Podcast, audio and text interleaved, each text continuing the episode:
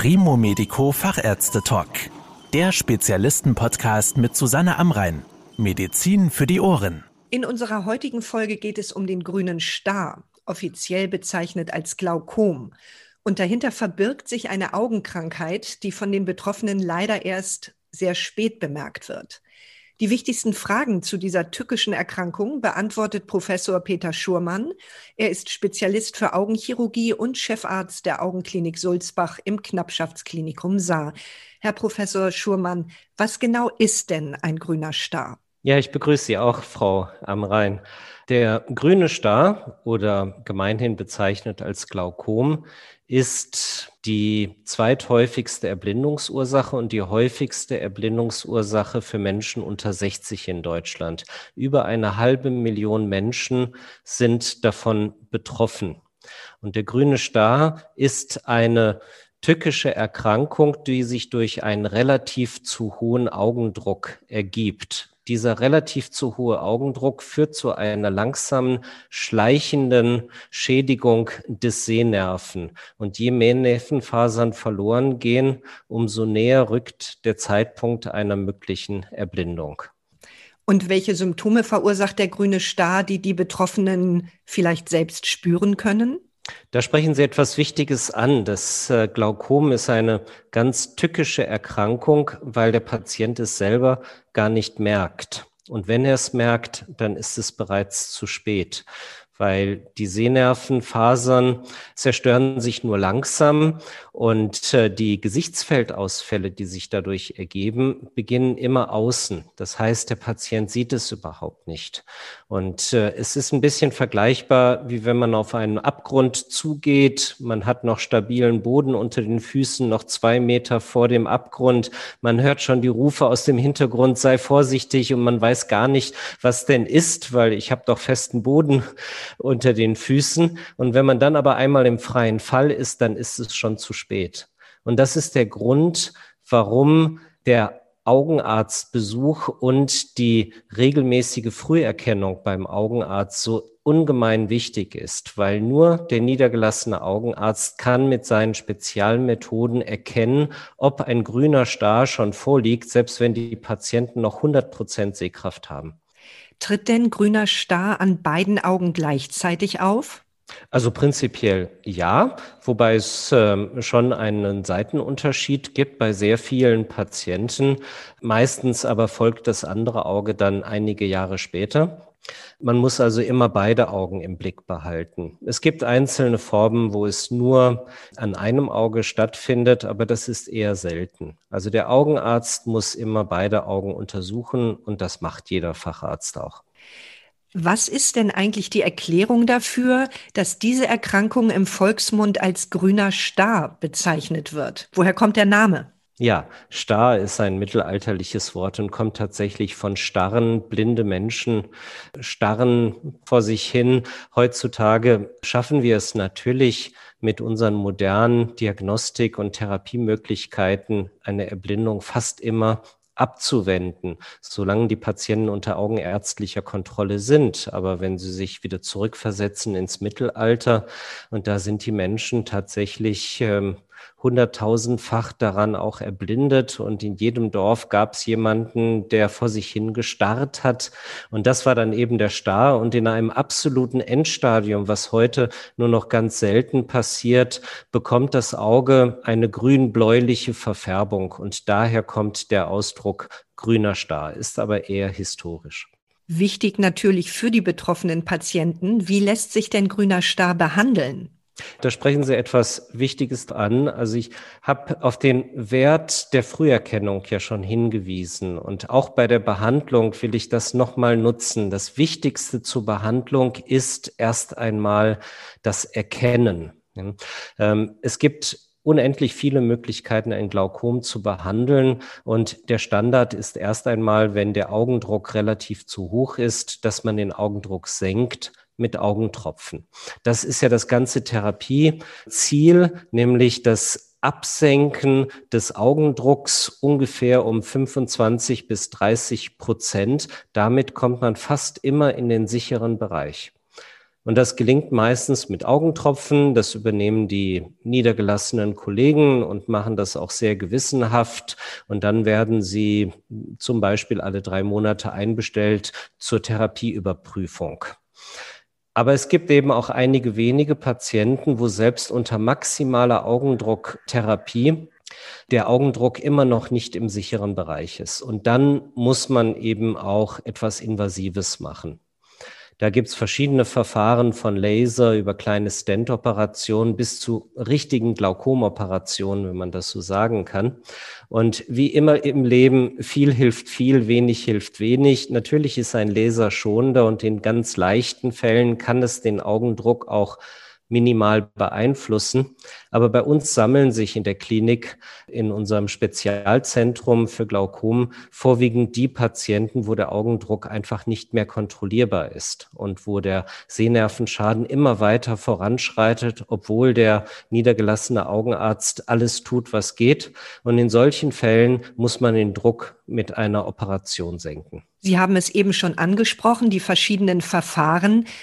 Welche Behandlungsmethoden haben sich denn durchgesetzt bei diesen schwierigeren Fällen? Also das wichtige Wort ist schwierige Fälle, weil natürlich behandeln auch wir leichte Fälle mit Augentropfen und mittelschwere Fälle mit Laser oder mit Stent-Verfahren. Die haben auch ihren Wert. Aber wir sind halt vorwiegend dafür bekannt, dass wir diese schweren, verzweifelten Fällen, wo nichts mehr wirkt, eben doch noch gut behandeln können. Und das geschieht, indem der Druck mit einer Operation richtig konsequent abgesenkt wird. Da müssen wir unterscheiden zwischen zwei Verfahren. Das alte klassische Verfahren ist die sogenannte Trabekulektomie. Das ist eine fistulierende Operation. Das ist ein, ja, also schon fast ein historisches Verfahren, obwohl es immer noch in Deutschland mehrheitlich durchgeführt wird. Da wird ganz einfach gesagt ein Loch ins Auge gebohrt, damit es nach außen hin abfließt. Das funktioniert auch durchaus, sonst hätte sich das ja nicht über so viele Jahre gehalten. Aber es hat eben auch sehr viele Nebenwirkungen und dieses Loch kann eben auch sich wieder verschließen, wie eine Narbe auch. Und das ist der Grund, warum man seit vielen Jahren nach alternativen, wesentlich schonenderen Verfahren gesucht hat. Und wir haben die letzten zehn Jahre ganz entscheidend die sogenannte Kanaloplastik fortentwickelt mit einer Vielzahl von Modifikationen und haben seit vier Jahren erstmals mit der Kanaloplastik ein Verfahren, das genauso effektiv ist wie diese große Holzhammeroperation, aber eben ohne diese gefährlichen Nebenwirkungen, die diese Trabekulektomie ausgezeichnet haben.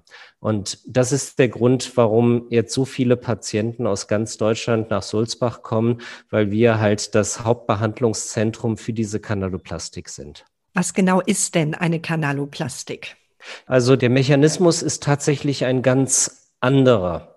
Ja, wenn Sie einen zu hohen Augendruck haben und Sie möchten es entlasten und die natürlichen Abflusswege funktionieren nicht mehr?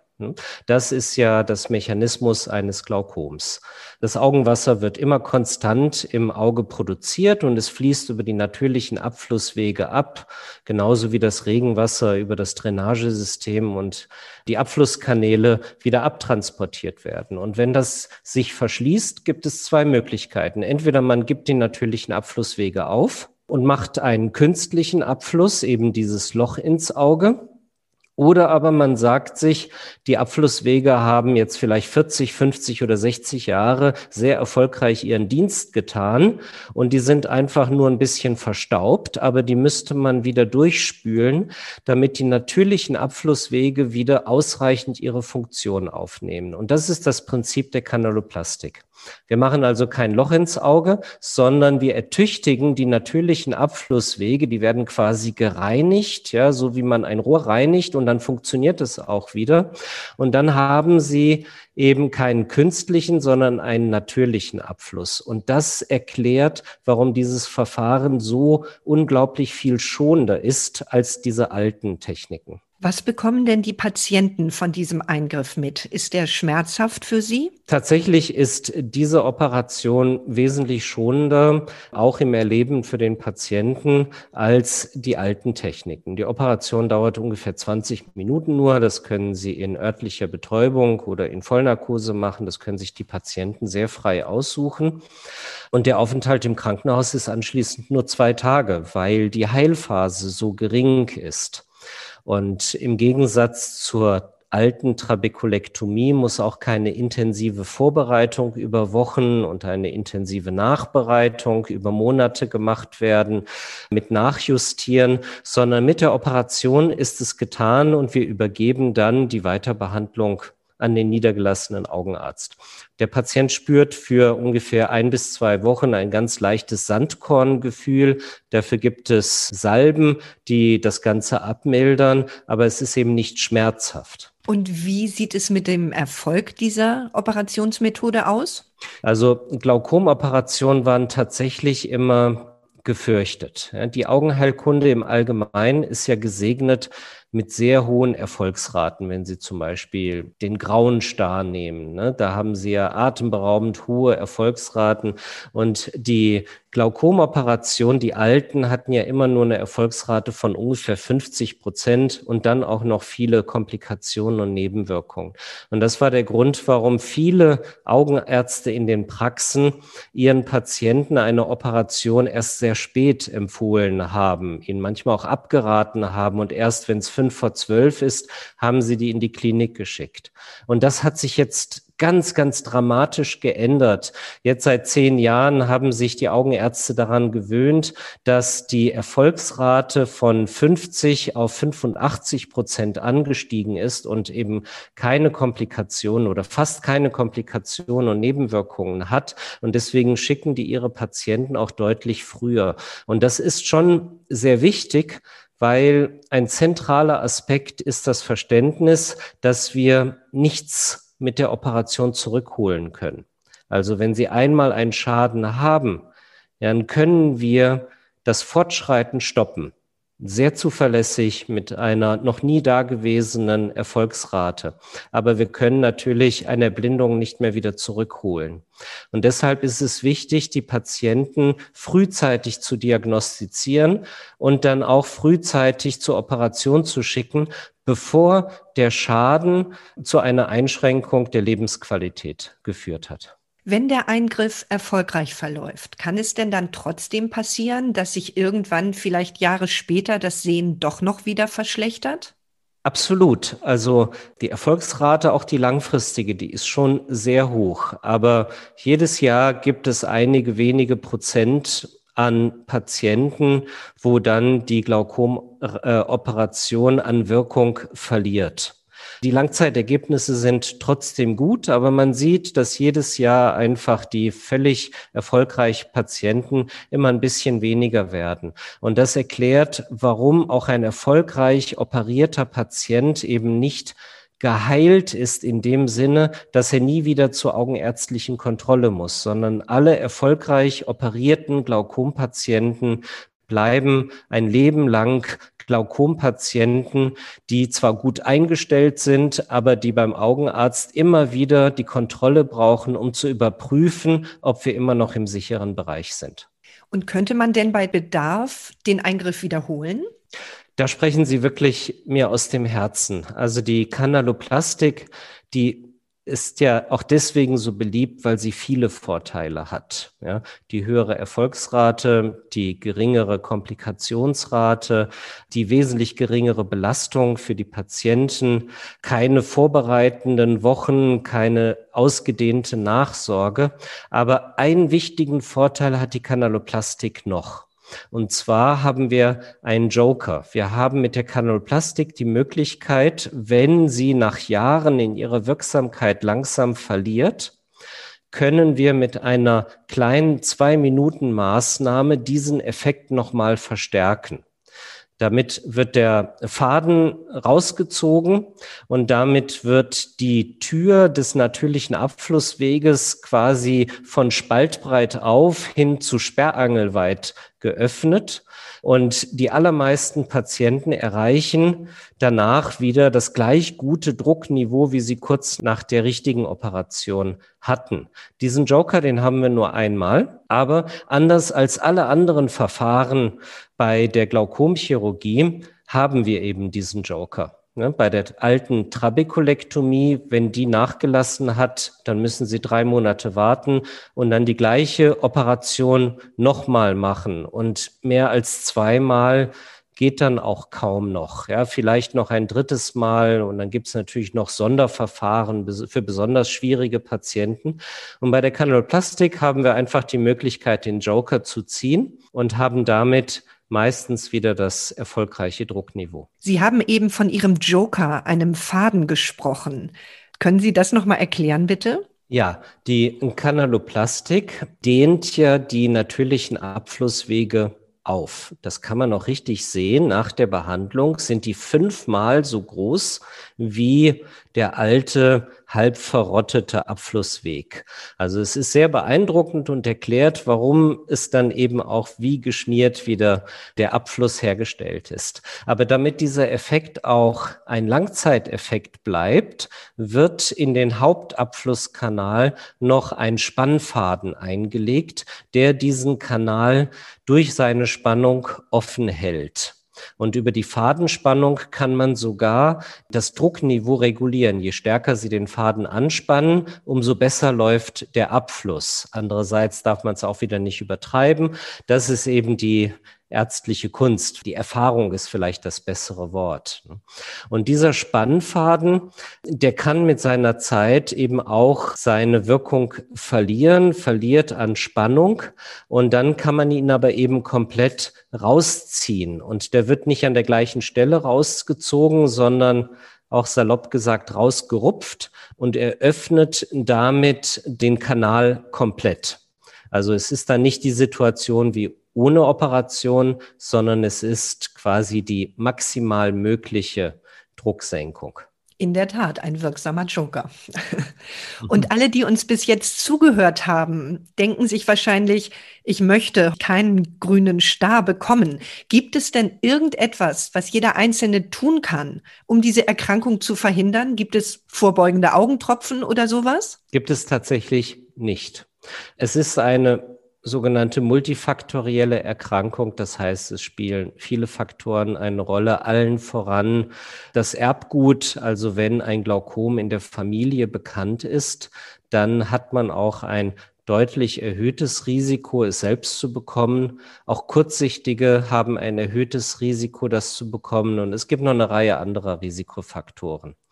Aber man kann das Glaukom weder selber diagnostizieren, noch den Augendruck selber durch eine Lebensgewohnheit beeinflussen. Und deshalb werben wir Augenärzte eben so für diese Früherkennung. Es sind durch das nationale Programm der Glaukomfrüherkennung, Früherkennung des grünen Stars, was durch jeden niedergelassenen Augenarzt in Deutschland angeboten wird, sind Hunderttausende Menschen vor der Erblindung bewahrt worden. Und das ist wirklich eine unterstützenswerte Initiative. Sie müssen regelmäßig beim Augenarzt eben sicherstellen, dass der Augendruck nicht zu hoch ist. Das müssen Sie ja dann nicht äh, jeden Monat machen. Ne? Wenn man sieht, dass Sie keine Risikofaktoren haben und das Früherkennungsprogramm völlig unauffällig ist, dann genügt es, das nur alle paar Jahre mal zu machen. Aber Menschen ab 50 sollten auch diese Früherkennung zumindest einmal mit dem Augenarzt besprochen haben.